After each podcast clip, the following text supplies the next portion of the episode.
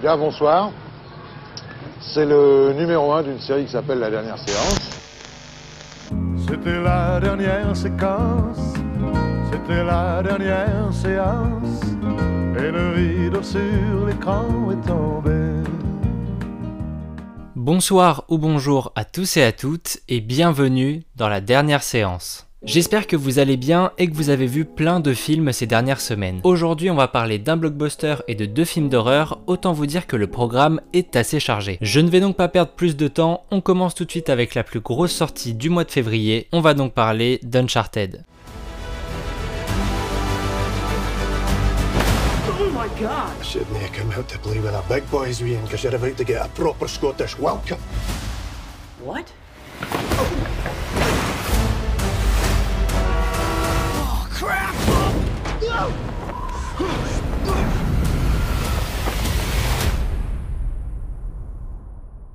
Uncharted est un film réalisé par Ruben Fletcher.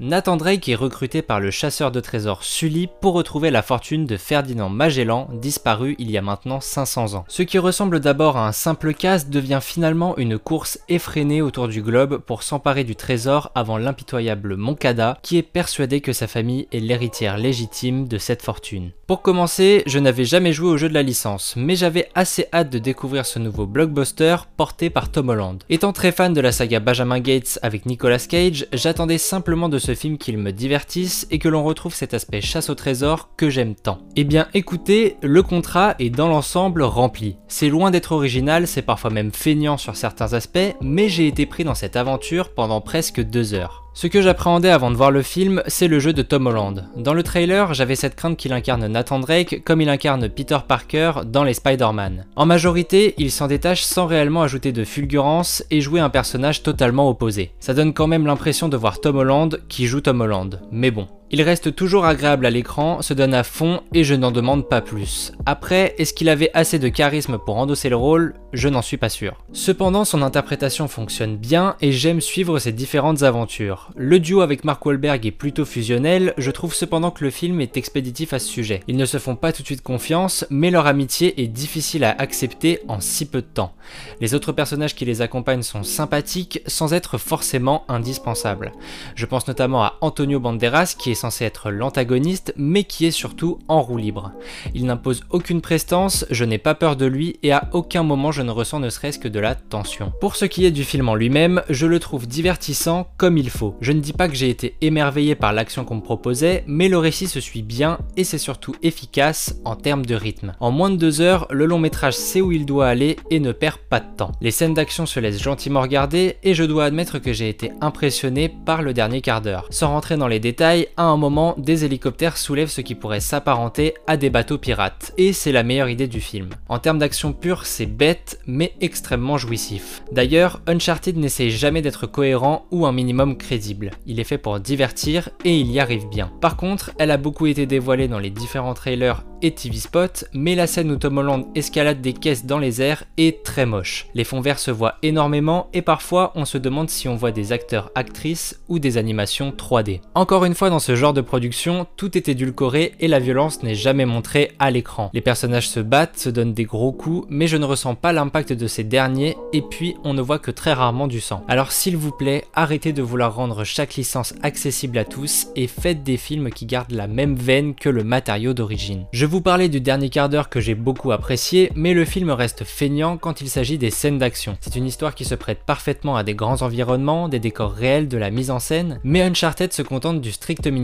saupoudré de quelques idées inventives. D'ailleurs pour une fois, les décors sont plutôt bien mis en avant et je sens une envie de montrer de l'espace avec des grottes très hautes par exemple. Je reste quand même sur ma faim et j'aimerais en voir davantage que l'on me propose une vraie grande aventure. Donc si vous aimez Tom Holland, ses abdominaux, les chasses au trésor et que vous voulez passer un peu moins de deux heures au cinéma, alors je vous conseille d'aller découvrir Uncharted en salle. Ça reste un divertissement agréable à regarder sans pour autant proposer un grand spectacle mémorable. Le deuxième film était en hors compétition à la dernière édition du Festival Fantastique de Gérardmer. J'ai eu la chance de pouvoir le découvrir sur grand écran grâce à OCS. D'ailleurs, merci à eux. Mais avant de vous donner mon avis, faisons un petit récapitulatif. Activity has had abnormal activity at the box office. Sure has. That's because the little movie that started as a low budget cult thriller with hardly any marketing mm-hmm. took home the number one spot at the box office last weekend, which could change the way Hollywood does business. Here's NBC's Lee Cowan with more. It is one of the most screamed about movies of the fall season. Called Paranormal Activity, it's a low budget, hair raising thriller about a couple trying to videotape things that go bump in the night. She thinks there's something in the house. I don't know. You believe me, right? It was shot in the director's own house, reportedly for less than $15,000. But this weekend, Paranormal Activity grossed $22 million, number one at the box office, Oh, God. Oh, my God. which some say makes it the next Blair Witch. It was like way scarier than I was actually expecting. But at first, Paramount wasn't really sure if the movie was marketable. So instead of a big theatrical trailer, they offered limited free midnight screenings, mostly in college towns, and hoped the internet buzz would do the rest. Je ne connais que très peu la saga Paranormal Activity. Même en n'ayant vu aucun opus, la bande-annonce du premier film m'avait terrifié jusqu'à en faire des cauchemars. Là où les enfants peuvent être terrifiés par les monstres et les créatures, à cette époque et encore aujourd'hui, c'est le réel qui m'effraie le plus. Ce qui m'avait marqué dans les quelques images que j'ai pu apercevoir, c'est ce sentiment de suivre la vie d'un couple qui va être complètement bousculé par des phénomènes paranormaux. Des grincements de portes, des bruits de pas, ce sont des sons que l'on peut entendre chez soi et qui touchent tout le monde. Au moment de sa sortie, Paranormal Activity a su redonner un souffle à un genre un peu délaissé, le found footage. Found footage qui veut dire enregistrement ou image enregistrée est un sous-genre du cinéma fantastique popularisé en 1999 par le cultissime projet Blair Witch.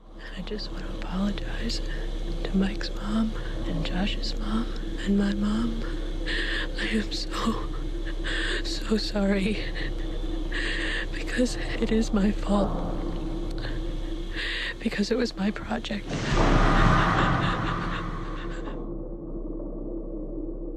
Ce dernier a marqué l'esprit des gens car il a été vendu à l'époque comme un authentique documentaire sur la disparition de trois jeunes dans une forêt. Nous étions au tout début d'Internet, on pouvait tout nous faire croire et c'est grâce à cela que le film a cette réputation encore aujourd'hui, car il a traumatisé toute une génération. Ce qui est spécifique à ce genre de production, c'est que le budget est moindre. Attention, on va par les chiffres. Le projet Blair Witch a coûté 60 000 dollars, ce qui est ridicule comparé à ce qu'il va rapporter dans le monde, c'est-à-dire presque 250 millions de dollars. Dix ans plus tard, Paranormal Activity réussit à faire encore mieux et est devenu le film le plus rentable de tous les temps en faisant plus de 193 millions de dollars de recettes avec un budget de 15 000 dollars seulement. Cette saga va aussi chambouler les codes de la bande-annonce. Au lieu de ne montrer que des images du film, des caméras étaient disposées dans une salle de cinéma pour montrer à quel point cela faisait peur. Il fallait donner aux spectateurs l'envie de vivre la même expérience éprouvante. S'en est donc suivi de nombreuses tentatives de found footage plus ou moins réussies en utilisant souvent les mêmes codes à outrance. En 2022, on se retrouve avec le septième opus entre les mains, mais alors qu'est-ce que ça vaut? Est-ce qu'il renouvelle le genre? Eh bien, vous allez le savoir maintenant puisqu'on va parler de Paranormal Activity Next of Kin.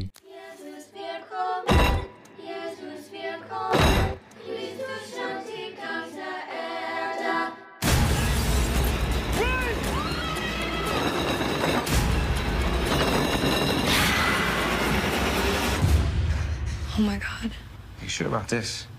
I have to know.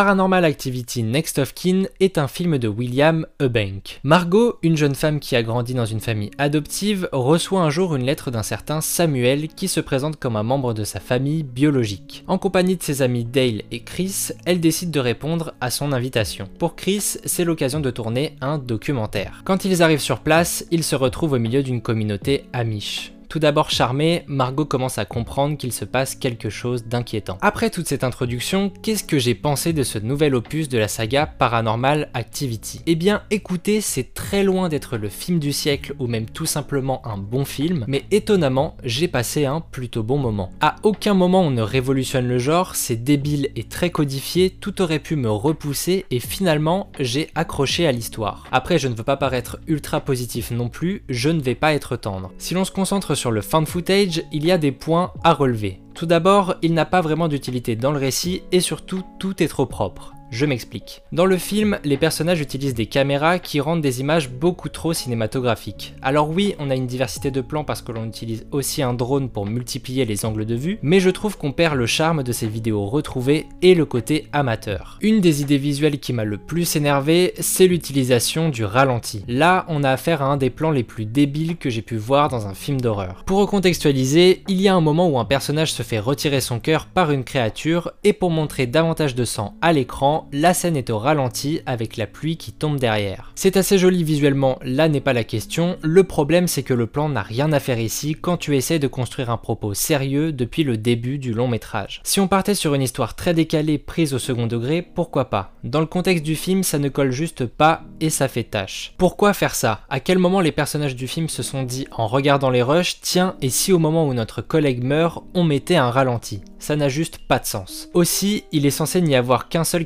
dans le récit, mais à plusieurs moments, sans la moindre explication, on a des points de vue différents, comme si plusieurs personnes filmaient alors que ce n'est pas le cas. Malgré cela, les scènes de tension sont assez efficaces. J'adore le fait que ce ne soit pas surcuté et qu'on laisse la caméra tourner, quitte à faire des plans très longs qui ne mènent nulle part. Ça permet d'appréhender chaque bruit, chaque mouvement de caméra et d'imaginer des événements qui n'arriveront peut-être pas. On n'échappe quand même pas au jumpscare habituel dans ce genre de production. C'est souvent pas très intelligent, on met le volume sonore à fond pour te faire sursauter et puis c'est tout. C'est malheureusement utilisé à outrance dans les films d'horreur qui sortent de nos jours. On ne sait plus faire peur, alors on fait sursauter le public, mais c'est tout. Le seul qui a réussi à faire ça ces dernières années, c'est James Wan. Rien qu'avec les deux premiers Conjuring, il réinventait la mise en scène de ce genre de film pour pouvoir détourner nos attentes et créer une vraie angoisse. C'est ce que n'arrivait pas du tout à faire Conjuring 3, comme quoi un auteur derrière la caméra, ça change beaucoup de choses. Parce que oui, les jumpscares m'ont eu, mais est-ce qu'ils font vraiment peur? Ils ont de l'impact sur une très courte durée, et ensuite on passe à autre chose et on peut souffler un bon coup. Donc oui, ça a marché sur moi, ça n'empêche que ça reste très feignant et que cela ne marque pas l'esprit du spectateur. Ce que j'ai apprécié dans le film, c'est son côté sale, assumé. Je ne parle pas forcément de violence, mais plutôt dans l'ambiance. Il y a des scènes qui se déroulent en souterrain et je trouve qu'on a à ce moment-là affaire à un vrai univers fictif intéressant. La créature que l'on voit dans le trailer est également une très bonne surprise. Le budget semble réduit au niveau des FX, mais elle apporte un aspect glauque, poisseux et répugnant assez agréable. Contrairement à des films montrant des entités fantomatiques, là on a quelque chose de beaucoup plus palpable qui certes vient tout droit de l'imaginaire mais qui s'implante dans le réel. Paranormal Activity Next of Kin reste donc un train fantôme sympathique. Le long métrage c'est ce qu'il est. Il essaye simplement d'être le plus efficace possible et il le réussit bien. Je vous conseille donc de regarder ce nouvel opus si vous avez une soirée film d'horreur entre potes de prévu avec du bon popcorn caramélisé. C'est évidemment disponible sur la plateforme d'OCS. Dans un autre registre, je vais aborder un troisième et dernier film qui ne sortira qu'en DVD et VOD, mais que j'ai eu la chance de découvrir en salle durant une séance spéciale. On va donc parler d'Ego.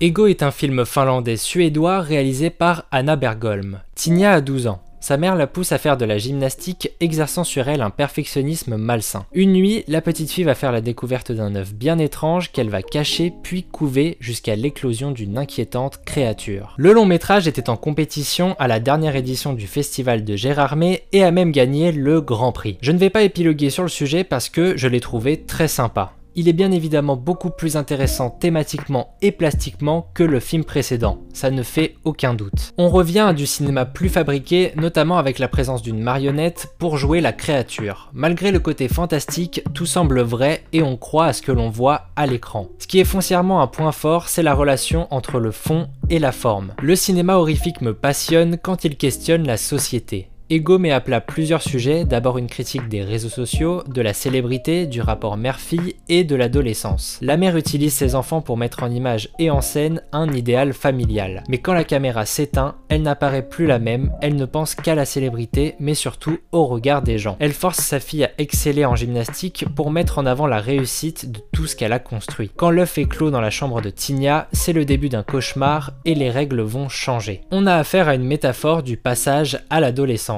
La créature représente une certaine prise de conscience de la jeune fille face à ce que lui fait subir sa mère. Cela va créer une rivalité entre les deux personnages tout au long du film. Alors oui, le thème a déjà été abordé de nombreuses fois, mais le design du monstre est si original, dérangeant et effrayant qu'on se laisse prendre par le récit et que l'on passe un moment agréable sans forcément que cela soit marquant de mon point de vue. Si vous voulez le découvrir, le film sortira en Blu-ray DVD et VOD le 27 avril prochain.